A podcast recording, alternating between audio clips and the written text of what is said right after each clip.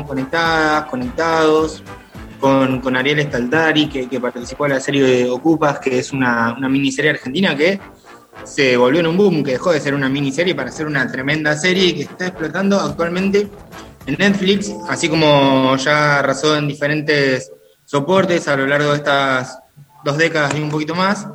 Es una producción que, marcó ¿no? una época ¿no? en la que la Argentina sufría crueles golpes, una crisis atravesada en el 2000, 2001. Y bueno, uno de los protagonistas fue Ariel, que lo tenemos en comunicación ahora mismo. Ariel, ¿cómo estás? Hola, Julito. ¿Cómo andan? ¿Todo bien? Todo tranquilo, acá bueno, yo soy Julito de Córdoba Capital, te saludo de barrio Los Cortaderos, soy de Yapayú, pero te saludo de acá. Y yo está conectada desde la 31, ¿no, Yoa? Hola, ¿cómo estás, Ariel? ¿Todo bien acá? Ay, emocionada, estoy viendo la serie ahora. gracias, por este, gracias por este mano a mano en vivo. Sabemos que tenés poco tiempo, así que iremos directo al grano y voy a spoilear. No, mentira, no voy a spoilear. Contanos, hay toda una generación nueva que se encuentra por primera vez en Netflix con, con Ocupas. ¿Cómo describirías esa producción eh, en la que laburaste, no? Sí, la verdad que fue una tremenda producción que marcó un antes y un después en la televisión argentina, no, no lo voy a descubrir yo y ahora se queda comprobado con este reestreno que hasta las nuevas generaciones están con el mismo nivel de fanatismo que, en aquellas épocas y encima hoy con la repercusión que tiene la era de la inmediatez a través de las redes y la tecnología, ¿no? Así que para mí es algo que no, no para de no para de generar sorpresas. Esta, esta serie es algo que, que, siempre se tiene guardado un, un bajo la manga, ¿no? Claro, sí, tremendo. Yo, por ejemplo, no, no la había visto y la, empecé a ver ahora cuando, bueno, se reestrenó. Me la habían recomendado un, montón y es tremendo, ¿no? Porque es eso que, decíamos por ahí recién. Marcó toda una generación que, lo vio cuando se estrenó en el 2000, 2001. Eh, y ahora es como, bueno, esta otra generación de adolescentes de 15, 16 viéndola también y como tomando eso de ahí. Y, muchas veces parece lejano, ¿no? Esto de la crisis del 2001, pero sin embargo fueron momentos de intensa lucha sobre todo el país y en particular en los barrios populares de nuestro país. Y en particular las jefas de los comedores lo hicieron hasta lo imposible para sostener las ollas populares, por ejemplo, ahora, ¿no?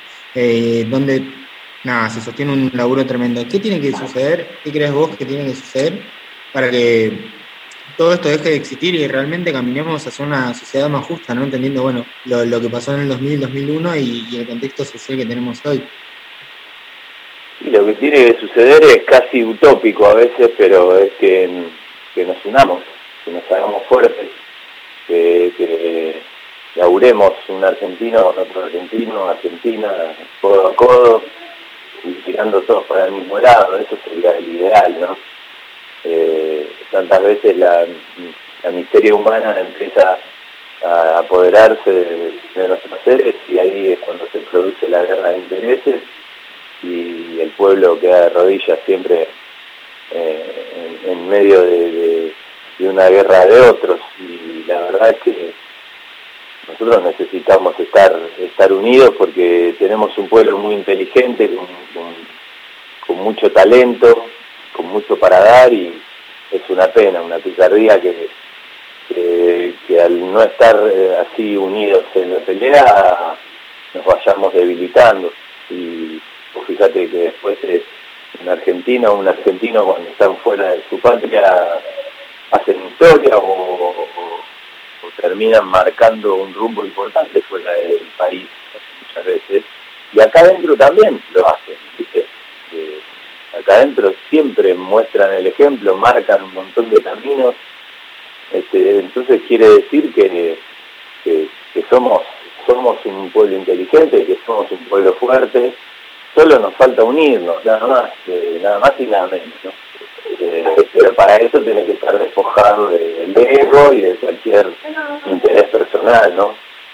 Y tenés que como priorizar y, valorar el interés común por el, bien propio. Y eso pareciera ser en puesto en palabras algo muy lindo, muy romántico, pero es muy difícil a la vez. Ojalá que algún día pase. Y para eso creo que todos tenemos que, tratar de, hacer el clic y, y ponernos en esa senda, ¿no? Ariel, acá yo. Eh, nada, te escuchaba y, nada, muchas cosas me generaba y claramente compartimos lo que decís, esto de tirar para el mismo lado, eh, el argentino y la argentina hace mucho, mucho eso, ¿no? Nosotros eh, te contamos que estamos eh, haciendo una campaña que se llama Contagia Calor, te cuento muy breve, que con varias campañas que venimos haciendo y con el apoyo de, la comunidad y del que tiene un manguito más, fuimos sosteniendo esta pandemia que a nosotros en los barrios, en los territorios, en los barrios empobrecidos, nos atravesó de una manera eh, fuerte, fuerte, fuerte, que nos encontró nada, totalmente desnudo de la pobreza estructural ¿no? en, la que, en la que vivimos y muchas veces morimos también. Eh, y bueno, estas... Eh, ay, se me perdió el nombre, perdón, es que me genera muchas cosas las palabras que dijiste y como muchas cosas quiero decirte y contarte, pero una de estas campañas es Contagia Calor.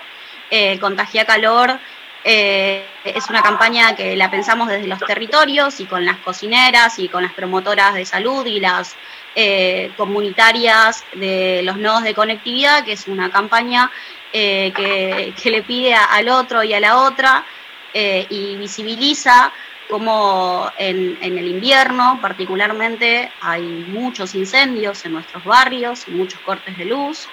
Eh, y que en los cortes de luz no solamente a veces muchos vecinos y vecinas pierden la vida, sino que también perdemos los pocos electrodomésticos que tenemos, que como decía Julito, eh, nos cuesta a veces 18 cuotas, 20 cuotas para tener una heladera, un lavarropa y, o un hornito eléctrico.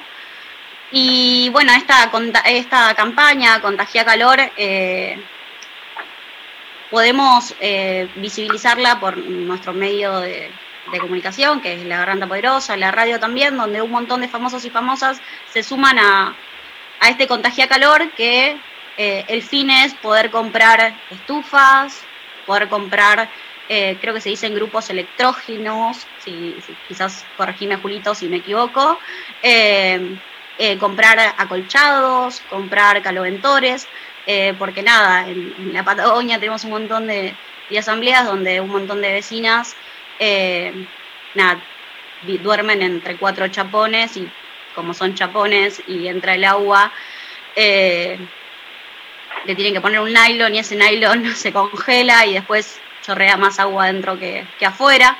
y que básicamente es para que nos podamos calentar y no y con esto de contagia calor, contagia conectividad, eh, lo que se hablaba siempre en los medios de comunicación era contagia, que te contagiabas el COVID, pero creo que la Argentina, como vos decís, tiene muchas cosas que contagiar. Eh, y por eso, nada, también te quería, te quería preguntar que, qué reflexión haces hoy en torno a, las problemáticas sociales, ¿no? Eh, que en muchos casos, como las que tengo contando, no cambiaron y que, y que empeoran. Sí, estoy al tanto de la campaña Contagia Calor porque justamente el otro día los chicos de la revista y todo me, bueno, me preguntaron acerca del tema, hicimos una entrevista para para bueno para la, garganta poderosa también ahí revista y, estoy al tanto. Y sí es algo que da mucha pena, que, da tristeza porque quien alguna vez en la vida sintió frío sabe de que se de que se habla cuando uno pide contagia calor. Quien alguna vez este, tuvo los, dedos del pie este, prácticamente insensibilizados por el frío o, ese dolor constante en la panza porque no hay nada caliente que entre, este, sabe de lo que estamos hablando, ¿no? Eh, y, hoy es contagiar calor y mañana cuando viene el verano necesitas también un ventilador una heladera para refrigerar las cosas y este, en realidad todo termina en un mismo punto que es tratando de, pedir y de tener una vida digna, ¿no? que es lo que nos merecemos, lo básico, un techo, un, un, comida. Eh, qué yo, la verdad es que yo lo, sé el tema, lo conozco, no lo toco de oído, y no porque yo eh, haya estado en esa situación, pero sí tengo mucha gente cercana y, me crié en un barrio y, vi mucha gente en esa situación y tengo amigos, así que sé de lo que se habla. Eh, entonces, la verdad es que uno a veces se siente una hormiguita porque muchas veces uno puede hablar, puede decir, pero eh, creo que los actos se ven reflejados en las acciones y muchas veces uno tiene que empujar un poco más del carro. Eh, así que me parece bien por lo pronto que se visibilice el tema, eso me parece algo, algo viola de, arranque. No es poca cosa que empiece a, tomar conciencia sobre el asunto, siempre eso eh, toca corazones y, toca almas que son buenas y que la mayoría de, los argentinos Argentina tienen, ¿no?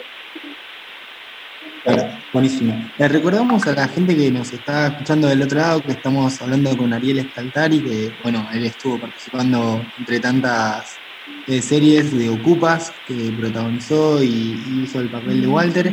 Quería preguntarte, Ariel, ahí, eh, ¿cuáles son las señales que, para vos fueron las más marcadas de Ocupas en cuanto, bueno, a, por ahí también a visibilizar un poco todo lo que fue esa década y todo el contexto social, ¿no? Y que particularmente es mostraba mucho esto que decías vos, ¿no? Como la unión entre esos cuatro, cuatro amigos. Y bueno, lo más lindo de, la serie es eso, justamente. Es como cuatro pibes que no tienen nada que ver uno con el otro y que los cuatro están como perdidos en la vida buscando un rumbo.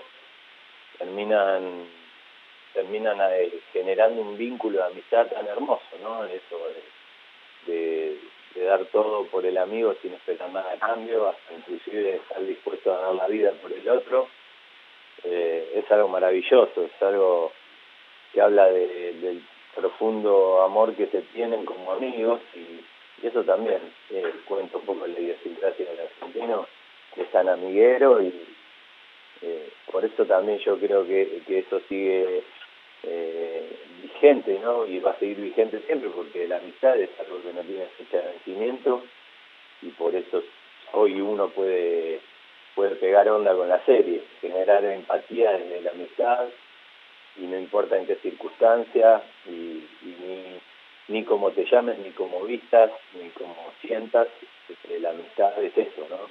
Y está un poco reflejado en, el, en el relato de Ocupa. Ariel, una más, una más y, no te jodemos más, básicamente. Escúchame, a ver, intriga, intriga, ¿eh? ¿eh? ¿Es un mito o es real que a vos te daba un poco de miedo los perros? No, es real. No, no, que va a ser mito. No, no, yo me crié, me crié en Ciudadela, que es un barrio este, de zona oeste, donde prácticamente en la calle y en el campo, tenía un campo a la vuelta de mi casa, este, estaba denominado de perros callejeros, y me crié entre perros callejeros. Y, no sé por qué, pero pero este, le tenía pánico, ¿viste? como que alguna vez no sé si, viste cuando sos pibito que ahí empiezan a nacer muchas fábulas, leyendas, muchos mitos, y una, de, de, esos cuentos, eh, una vez algún amigo me ha dicho, guarda porque si vos tenés miedo, eh, los perros saben que vos tenés miedo, porque largás como un, como si fuese una especie de gasecito, eh, se desprende de tu cuerpo, y ellos lo perciben y te muerden. Y eso me mató la cabeza, me mató la cabeza porque yo cada vez que veía un perro, este, luchaba entre no sentir lo que ese amigo me dijo que podía llegar a sentir y tratar de fingir naturalidad para que los perros no me mordieran. Eh, y no sé por qué, pero siempre me terminaban ladrando, siempre me terminaban acorralando, mostrando los, los colmillos. Eh, y fue una lucha constante en mi vida eso. Me daba vuelta a tomar una manzana para ir al almacén, al comprarle a mi vieja, este, toda una serie de cuestiones para ir zafando de los perros hasta que llegó el día de la primera escena no ocupa donde me dan 20 perros de un saque, eh, y porque además tenía que hacer un paseador de perros. Y entonces dije, no, no, ¿qué hago? ¿Me voy a mi casa o enfrento el miedo? Y, siento que en esa situación está un poco la vida también, de todos, trazando un paralelismo cuando uno tiene miedo por un montón de cosas. El perro simboliza eso, creo, un poco trazándose el paralelismo con el miedo. Y uno a veces en la vida tiene miedo al atravesar el umbral y, se queda con esa sensación de, no haber hecho el, de no haber dado el siguiente paso y, quizás sea demasiado tarde después o triste al final del camino tener que preguntarte qué, qué hubiese pasado si lo hubiera intentado.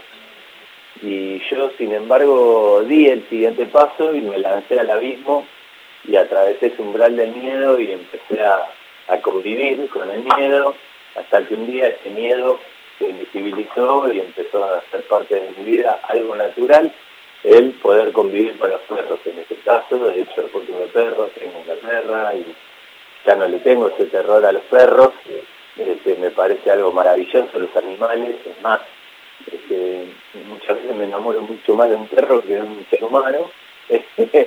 Eh, entonces, la verdad es que yo lo, trazo el paralelismo con este mensaje, ¿no? Con que siempre uno tiene que, atravesar ese umbral para poder saber qué, te depara el cine, qué va a hacer de tu vida si, si te mandás, si tenés valor de, enfrentar eh, la adversidad. Oye, ni siquiera se notó en ninguno, en ninguno de los capítulos que estoy viendo que le tenés miedo a los perros. Nada, impresionante, se me pasó por la cabeza un montón de cosas. En la que, en la que estoy en la plaza, perdón, en la que estoy en la plaza cuando viene Rodrigo, el personaje de Ricardo dice que le digo, sí. Franco, fíjate lo que vas a decir porque te puedo llegar a tocar. Ahí estoy acariciando prácticamente un caballo, ¿no? Un perro y el miedo que yo tenía en ese momento, hasta un beso creo que recuerdo que le di. Y, yo por dentro decía, si estos se dan cuenta que yo le tengo miedo al perro, me van a echar. este, van a llamar a otro actor inmediatamente. Y, bueno, eso creo que fue la, necesidad también de, seguir estando en ese lugar que tanto me gustaba, generó que yo pudiera atravesar el miedo. Así que, buenísimo, si no se notó, joya se logró el objetivo.